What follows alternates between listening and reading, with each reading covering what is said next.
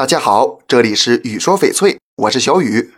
前几天啊，有个翠友跟我说个事儿，他休假的时候去云南旅游，路过几家大商场，商场里的玉石都在打折，他就去看了看，正好看到个满绿无事牌，原价十万，打折两万，他很高兴就买下来了。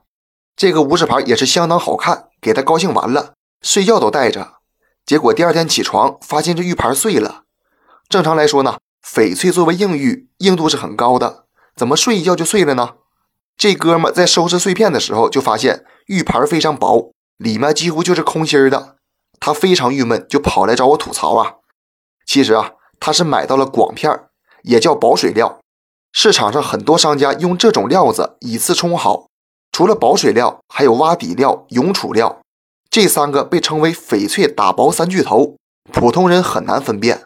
今天小雨就来给大家讲讲，保水料就是把普通的干青铁龙生切薄，这样就能快速准确的增加透光率，改善透明度，和上好的翡翠没有肉眼区别。很多朋友都这么上当过，商家有这样的小聪明呢，咱们也要有对策。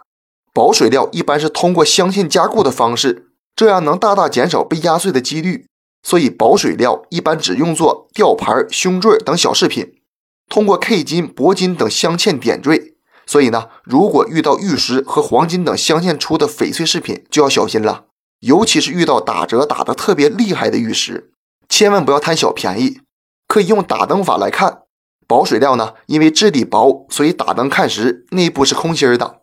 挖底料一般被称为鸡蛋壳，顾名思义，就是把翡翠的底子挖空，中间种水差的部分挖薄，本来料子就不值钱。而且比保水料更脆弱，这种料子对着阳光随便一照还是很明显的，空洞度很高。而永储料产自危地马拉，密度为三点三二，低于翡翠三点三三的密度，不过也能出 A 货证书。那它算不算翡翠呢？这个就见仁见智了。所以永储料算是最仿真的翡翠之一，凡是假的都有破绽。用永储料做的饰品有一个很明显的特点，那就是一定要衬底，所以这种料子一般会打薄。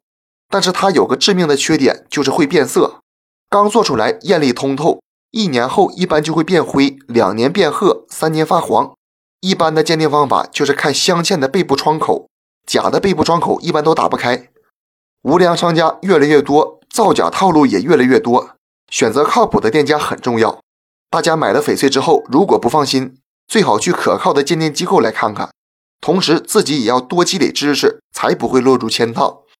这期节目就给大家讲到这里了。小雨呢，每天都会在朋友圈更新精美、性价比高的翡翠，大家感兴趣的话，可以来我朋友圈逛逛，通过主页就可以找到我。那咱们就下一期再见了。